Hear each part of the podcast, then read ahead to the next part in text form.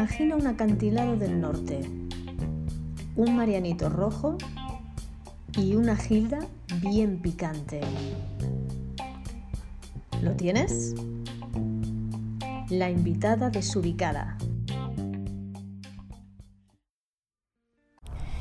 Bueno, recomendación sobre el track de hoy.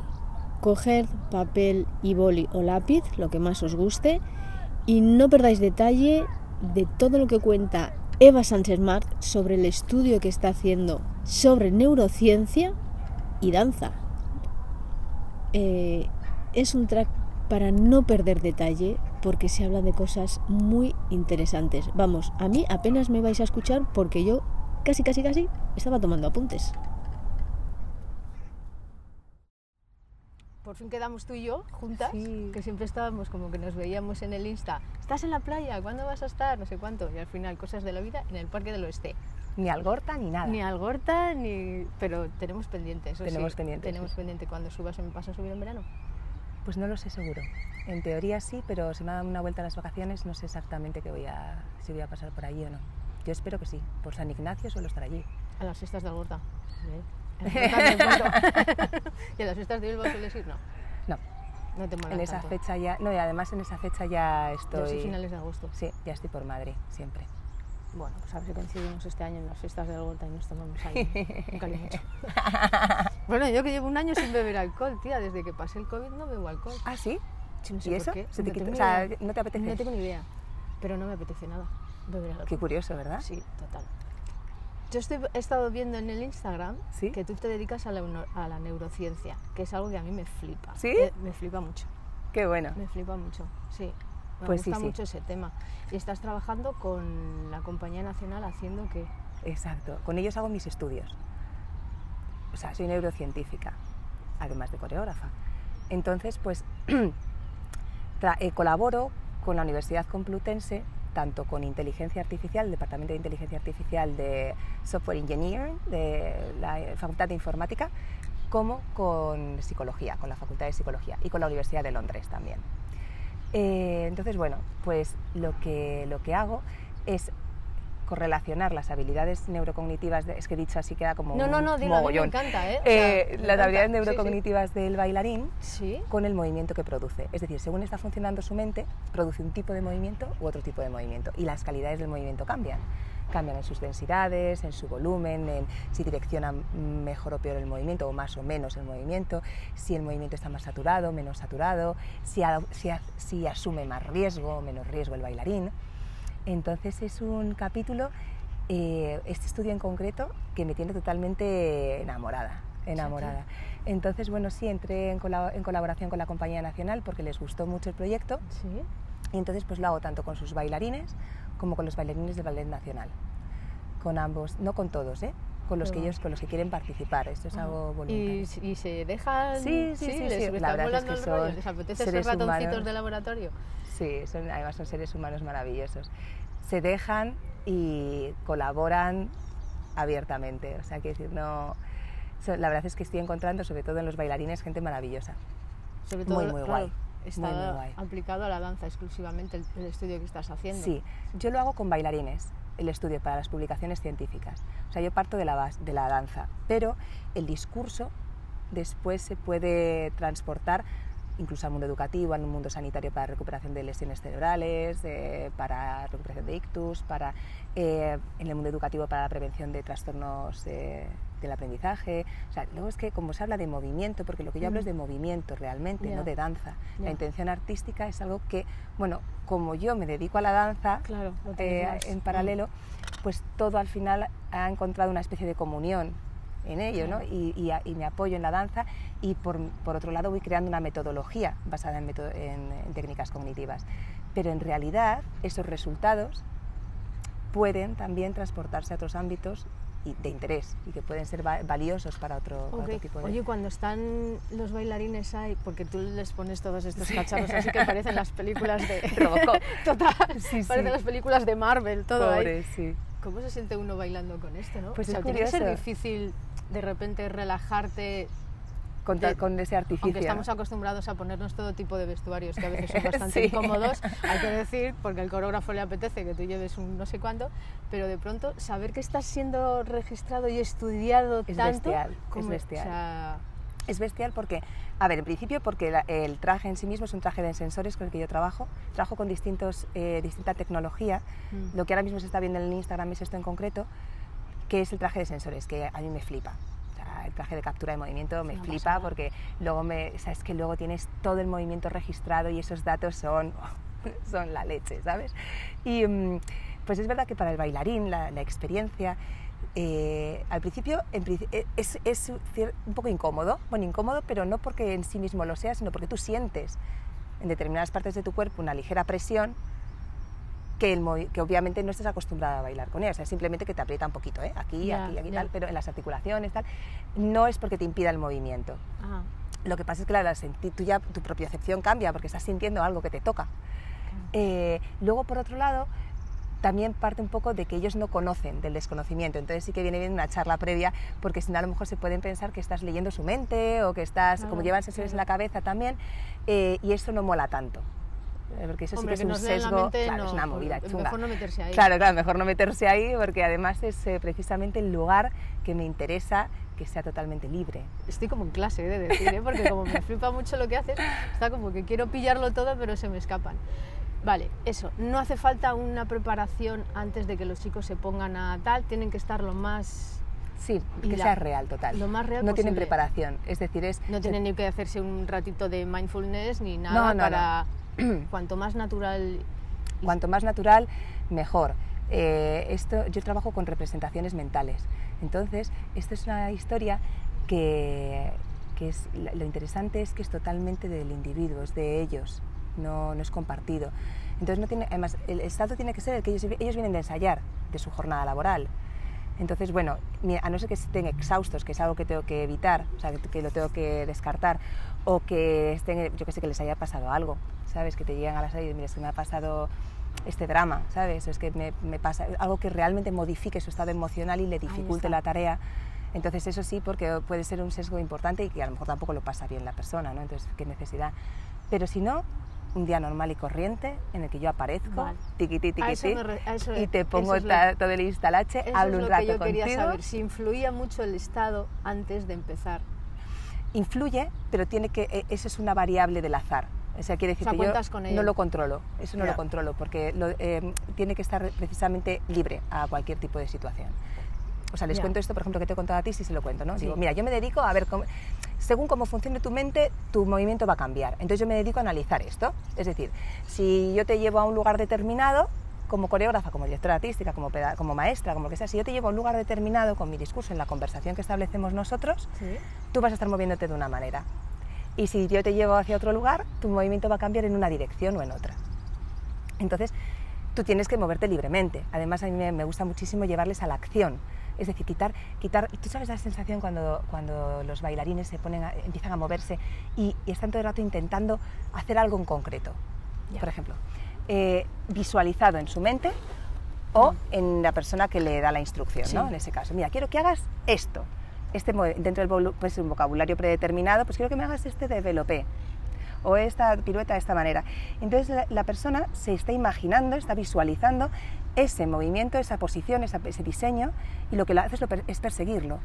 Yo lo primero que hago es intentar destruir esto y partir de la acción, es decir, de- del individuo, podría ser cualquiera. Yo trabajo con bailarines y luego tiene su traducción a la danza, pero Mm. podría ser cualquiera. Es decir, tú cuando vas a pulsar un botón del ascensor, por ejemplo, probablemente si lo analizas, no sé tú, tú dime, a lo mejor me equivoco, pero cuando tú vas a pulsar el botón del... probablemente tengas más archivada la sensación de presión que tiene Que tu dedo que que cómo está colocada Exacto, exactamente tu sí, mano cuando va sí. a presionar el botón. Sí. Y a mí me interesa la acción, a mí me interesa el- que presione el botón, que, que esa, esa Y acción. entonces los bailarines pensamos demasiado cuando, nos, cuando bailamos y nos movemos y todo esto. A yo creo que Lo hay que analizamos pensar, mucho eso antes. es, juzgamos demasiado. Juzgamos. Claro, yo creo que pensar es correcto, o sea que está fenomenal porque evitarlo también es imposible. Bueno, es el trabajo, ¿no? Que Claro. tiene la cabeza, hay que dejarla ahí. hay que dejar que claro. funcione. Pero sí que es cierto que el juicio es catástrofe total.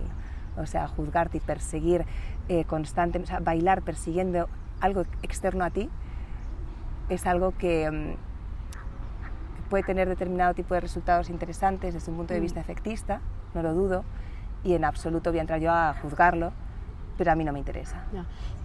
Eh, hablando de esta cosa de, de prejuzgar lo, lo que vamos a hacer y tal, ¿hay diferencia entre una ratita de laboratorio de estas, de un bailarín que tenga una trayectoria como uno del, por De ejemplo, un bailarín de la compañía nacional o si coges a, a un amateur? Curiosamente no, no hay tanta diferencia. Es Me increíble. acabo de quedar seca. Quédate seca, porque sea, es alucinante. Juzgamos por igual. Es una cosa, pero me flipa que no se juzgue más. O sea, que no sea tan duro con él mismo el bailarín del Nacional, por Ah, ejemplo, por poner perdona, a alguien. A, a lo mejor no te he entendido bien. ¿Te refieres a juzgar el propio movimiento? Exacto. No, si juzgar el movimiento lo juzga más el bailarín, sin lugar a Vale, dudas. vale, vale. Pero porque tiene más conciencia del movimiento. O sea, tiene más conciencia de cómo se mueve. Ya. Y está acostumbrado a intentar llegar a un estándar determinado. Está acostumbrado a a hacer algo determinado de una manera determinada y como tiene en su mente que tiene que ser, como le han enseñado que tiene que ser, como ha visto en YouTube que quiere hacer lo que quiere ser. eh, y esto para mí es el principio del fin. De hecho, mi curiosidad comenzó en ese lugar, observando cómo cogemos un vocabulario determinado, enseñamos ese vocabulario determinado y la gente lo que hace es combinar ese vocabulario determinado de, de todas las maneras posibles para generar un resultado. Entonces esto puede estar bien, puede ser válido, pero de repente hay un momento en el que noto que se olvida a la persona, que se olvida a- al individuo. Y yo cuando me empecé a investigar y como coreógrafa a crear, que fue antes como coreógrafa que, mm, que investigar, o sea, que decir como neurocientífica, me decía, jolín, tío, si es que lo que yo hago, yo no uso un pincel y unos colores, unas pinturas o una arcilla, no, tío, es que yo trabajo con gente, Mm. con personas. Y esta persona es la que va a hacer al final, no yo. O sea, yo no salgo al escenario. Esta persona es la que va a hacer. Lo primero que tengo que hacer es mirar a esta persona. No al artista que hay detrás de esta persona, sino a esta persona. Me gusta mucho la idea de, que, de, que, de crear con alguien. De que algo está creado conmigo, no que yo creo algo. Eso es algo que a mí me, me interesa, ese, ese lugar. Y lo que pasa es que los- me encuentro que ese trabajo, como no se hace mucho en el aula, los bailarines sienten, tienen muchos miedos, Mm, sí. pero luego sí que se exige en, en compañías. Es cierto que hay mucho trabajo todavía sobre, bueno, todavía, habrá siempre, Ya. gracias a Dios, sobre obras clásicas, sobre pues, repetir, obras que ya existen y demás. Eh, y, eh, pero bueno, cuando haces un trabajo de autor, en donde estás creando algo nuevo, un material nuevo, eh, incluir lo in- incidental, incluir el azar, incluir la debilidad, el fallo, el caos, me parece fundamental. O sea, que decir, es que la vida es caos. Pues y estamos sí, todo el día intentando estamos. encontrarle orden a la vida. Le ponemos orden para, para que sea posible.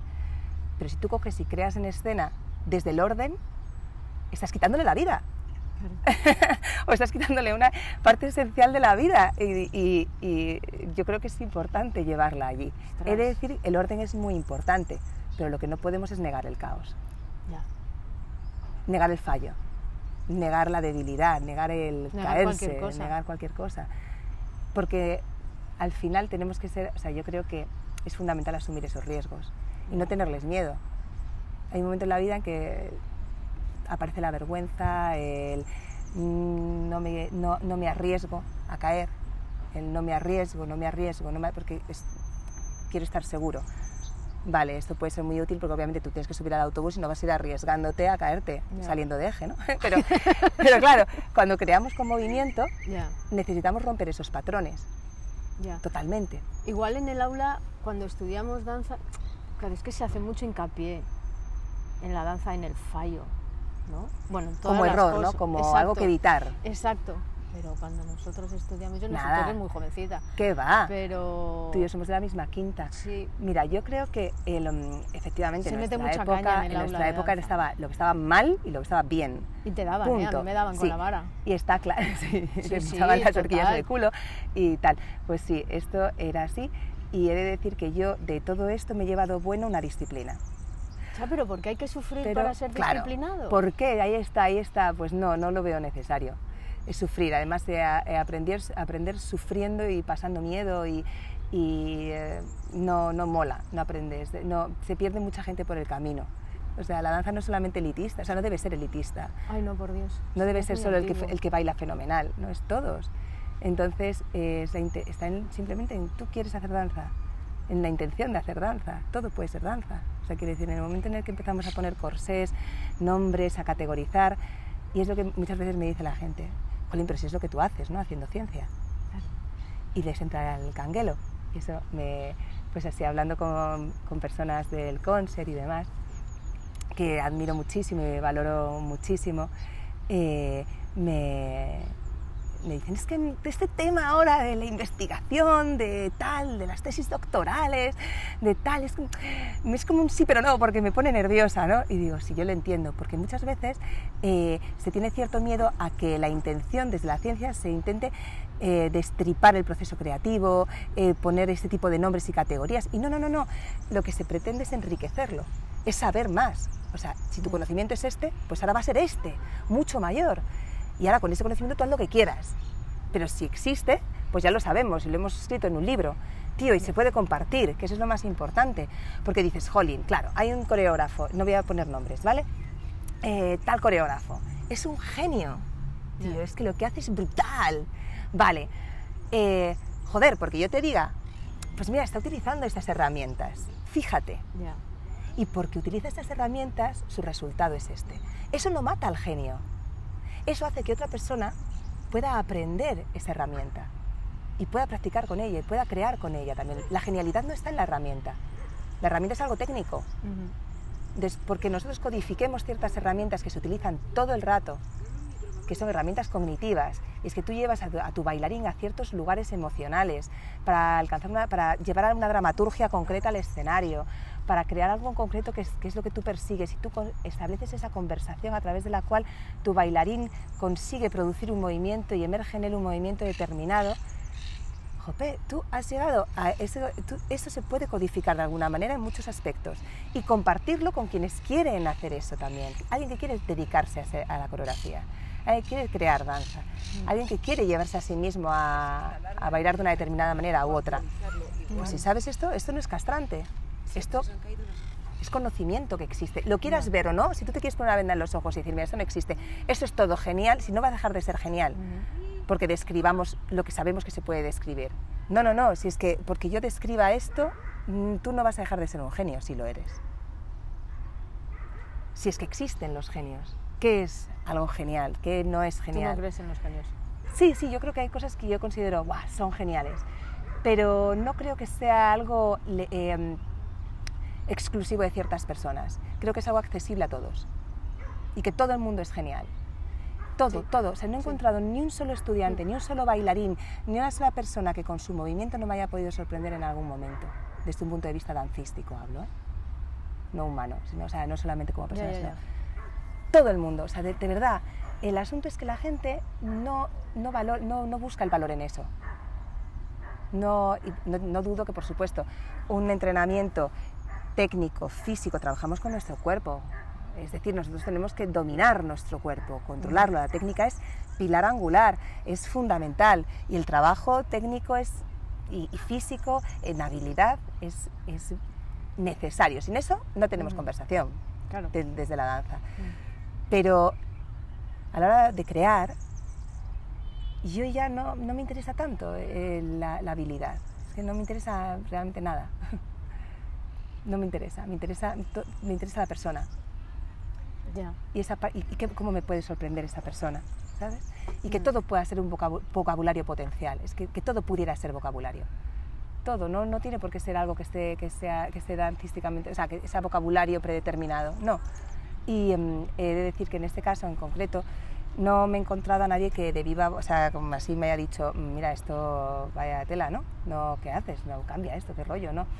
No, realmente he descubierto mucho interés al contrario, en el sentido de que la gente dice, oh, eh, eh, es interesante, quiero saber. Y, entonces lo puse a prueba, Rebeca, porque me encanta poner a prueba las cosas, porque no me mola nada hacer cosas que solo me interesen a mí. En la vida en general me terminan aburriendo. Entonces de repente dije, bueno, a ver si esto tiene gracia. y, lo, y publiqué así, sin darle mucha, mucho ímpetu. Dije, bueno, a quien le interese, voy a estar haciendo unos, una, o sea, voy a estar compartiendo Sí, los fundamentos de mi estudio y luego cómo van yendo los resultados y cómo voy encontrando todo esto en online, vía Zoom. Y cientos de personas de todo el mundo, desde Ciudad del Cabo, Toronto, Singapur, todo, Nueva Delhi. Me desbordó porque ni siquiera yo sabía si se podía eh, Ya, hacer ya. videoconferencia con tanta gente a la vez y tal y cual. O sea, era una ignorante de, este- de esta movida. Yo lo hice desde una total ingenuidad, inocencia de... Pero también mi intención realmente era ver, crear un debate, ver la opinión de los demás y compartir lo que yo estaba haciendo, porque no compartirlo es horroroso Ya. es horroroso.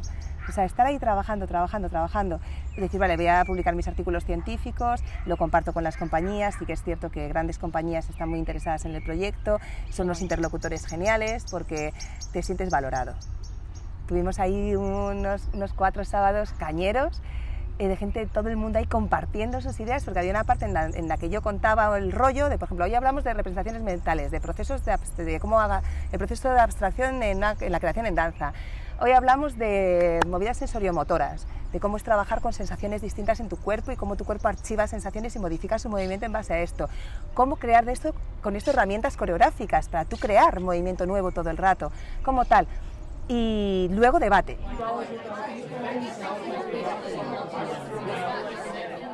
Yo trabajo mucho con elásticos y con pelotas de peso, Ajá. Porque me ha dado por ahí, luego me dará por otra cosa tangible, pero con cosas tangibles que de Sí. repente te da- cambian tu movimiento, porque tienes un peso en un extremo distal o porque estás y, y generas mapas mentales todo el rato del espacio y cómo atraviesas esos mapas mentales, eh, con geometrías, con... eh, entonces, tu, con, tu conciencia no está en voy a hacer esto así, sino en voy a hacer, todo el rato. En voy a hacer, voy a hacer, voy a hacer, voy a hacer. Ya te diré yo si esto me funciona más o menos a mí en función de mi discurso. Ajá. Pero, y luego si quieres, desde fuera lo miramos los dos. Decimos, ¡ostras! ¿Pero esto soy yo? Flipa la gente, ¿no? ¿Pero esto? Digo, sí, es que este eres tú. ¿Y ellos notan diferencia después de haber estado haciendo ese trabajo contigo cuando van a sus ensayos? No ¿Notan trabajo con ellos algún- tanto tiempo. ¿Con los de la compañía te refieres? Sí, o con no los trabajo con ellos tanto tocado. tiempo. Con los que son alumnos míos, sí. Al final de cada sesión hablamos. Y para, normalmente la tónica es que ellos, eh, bueno, suele ser muy emotivo, es decir, no es raro ver llantos, eh, porque des- abres canales que estaban muy bloqueados. Claro, ellos vienen de un trabajo muy técnico, eh, bastante repetitivo. Se sienten en muchas ocasiones eh, muy robotizados y en ocasiones poco valorados algunos de ellos, ¿no? Eso nos pasa a todos. en Entonces, cuando los colocas en un lugar en donde le dices, quiero verte a ti, porque lo que me interesa eres tú, y a la par comprenden la envergadura del proyecto, no es porque se lo diga yo, porque a mí me pueden decir, Ya. "Bueno, esta mujer, pues yo qué sé, ¿sabes? Pero no, de repente sa- conoce la envergadura del proyecto y dice, ah, es que esto, esto vale, es que lo que soy yo vale, es que interesa. Guau. Y ahí se abre, se abre un lugar que es maravilloso. Y eso sí, te lo, eso sí que es su feedback. Y, mm, y luego ya profundizas un poco más. ¿Dónde has estado en tu mente? ¿Cómo tal? ¿Cómo cual? ¿Qué, qué- hay ¿Notas que ha modificado tu movimiento? ¿No? ¿Has tenido algún tipo de percepción tal cual? Eh, eh, o sea, por, eh, por un lado tenemos que, el valor lo depositas en, en ti mismo. Y Pero luego eso, o sea, si tú eres capaz de poner al, al intérprete en ese momento cuando baila, fijo que esa persona luego se lo lleva a su vida A su vida cotidiana. a su vida cotidiana, porque tú haces, o sea, en ese momento y a lo mejor nos vamos a otro rollo, pero en ese momento tú me estás haciendo ser consciente de mí. Esto me lo voy a llevar al resto del día, ¿no? Sí. Al resto de mi vida. y la posibilidad de modificarlo, es decir, de deshacerte de creencias adquiridas. Esto es también brutal. Es coger y decir, mira, estamos cambiando todo el rato.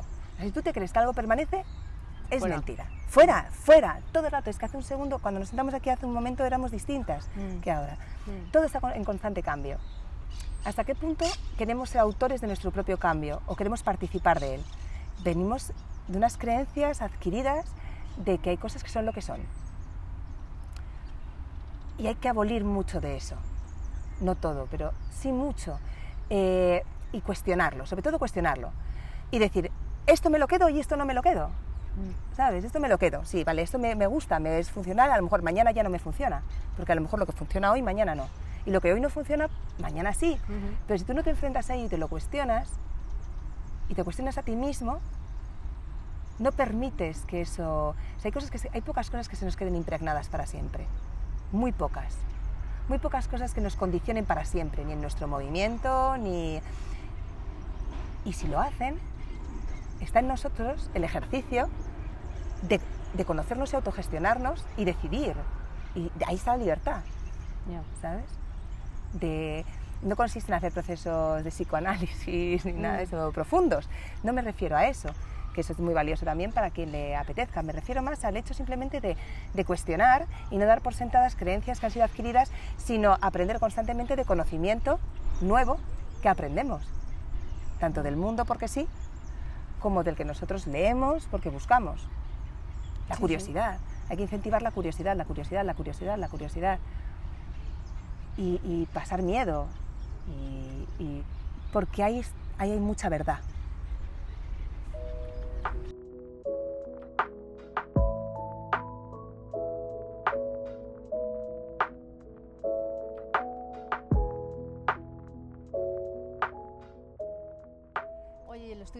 Estás haciendo, hasta cuándo lo haces? ¿Cuándo se va a ver el resultado? ¿Con- ¿Dónde se va a ver esto?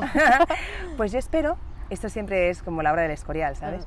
Eh, que dices, bueno, dices que va a ser en una fecha y luego depende de tantos factores que no son, somos, son siete personas técnicos que están trabajando conmigo, más dos ingenieros nuevos que se unen ahora.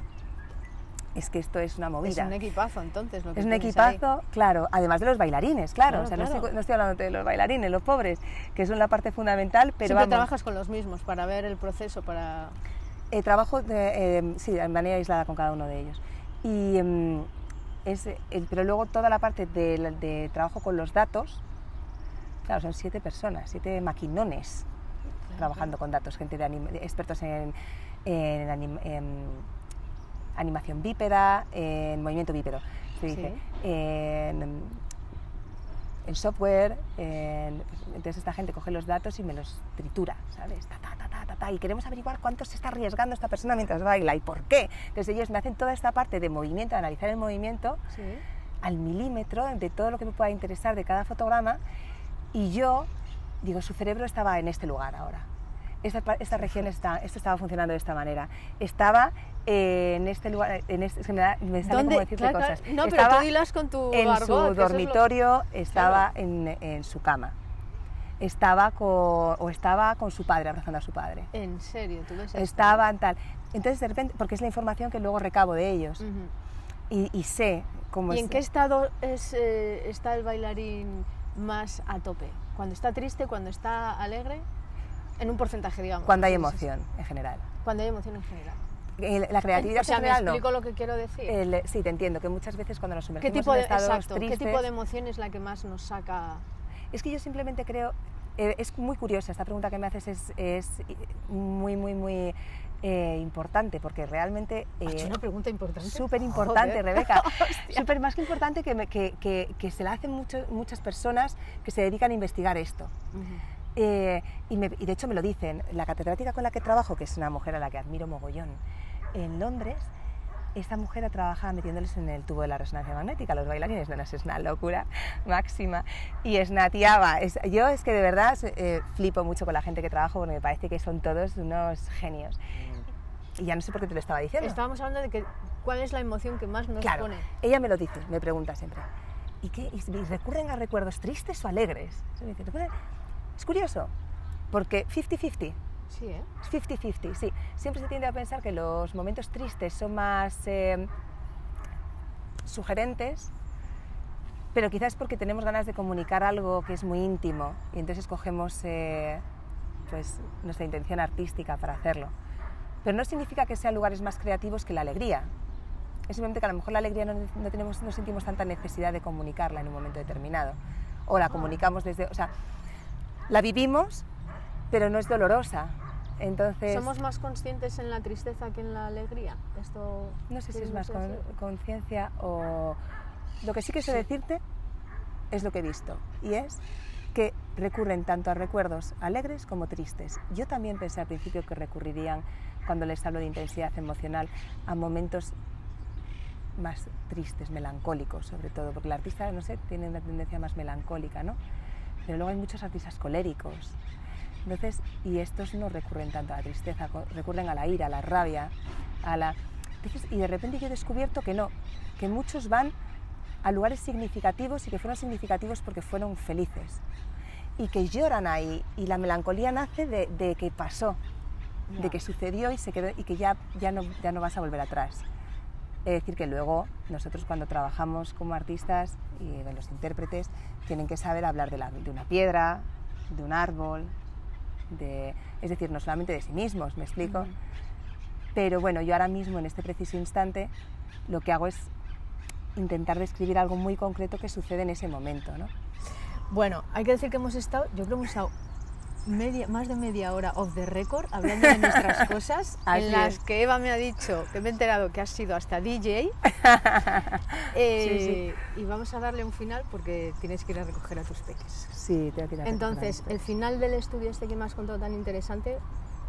Pues este estudio, ya te digo, depende de muchos factores que pueda terminarse en fecha pero espero para, para el próximo otoño tener publicado el artículo. Y ese es el principio realmente. todo este trabajo, boom, boom, boom, boom, boom, boom, de artillería, está detrás, con, ya te digo, un equipazo de siete personas, a las que se meten ahora otros dos ingenieros más a nueve eh, y, que, y que están trabajando ahí, taca, taca, taca, taca, taca, pues espero poder que esté publicado en, en otoño y a partir de ahí, boom, es el pistoletazo de salida para... Y que, y que huele y que se mueva por todo Exacto, que se mueva por todo el mundo. Y cuanto más conozcamos de por qué bailamos y cómo bailamos y... Exacto. Que la magia está en todos los lados, no hay que darle tanto... El misticismo, bueno, el misticismo está fenomenal, pero no tiene que estar peleado con el conocimiento, el saber. No tenemos que tener miedo a saber, a saber, a saber, a saber. Exacto. Ah, tenemos tecnología, tenemos... Eh, innovación, podemos alcanzar lugares que antes no, herramientas que antes no teníamos mm. y usarlas para saber más me parece que es una obligación. Bueno, pues yo he de decir que he aprendido un huevo hoy. ¿eh? Tenía muchas ganas, sí, tenía muchas ganas de hablar. Me ha encantado. Tenía muchas ganas de hablar contigo porque siempre estamos como Así que nos cruzamos o no. Por la próxima Insta, por las redes. La próxima, la hacemos en la Gorta. La próxima la hacemos en la Gorta, en San Ignacio, en las fiestas. no sé si con la misma claridad de sonido, a lo mejor con más ruido. Pero eh, un placer y te admiro mucho, la verdad. Muchísimas gracias, Rebeca. Enhorabuena por tu trabajo. Muchas gracias. Muchas gracias. Ahí seguiremos. Y a vosotros, mis queridos desubicados, muchas gracias por estar ahí un día más. Que tengáis un muy feliz domingo y recordar que el Marianito Rojo y la Gilda va de mi cuenta. Un beso y agur.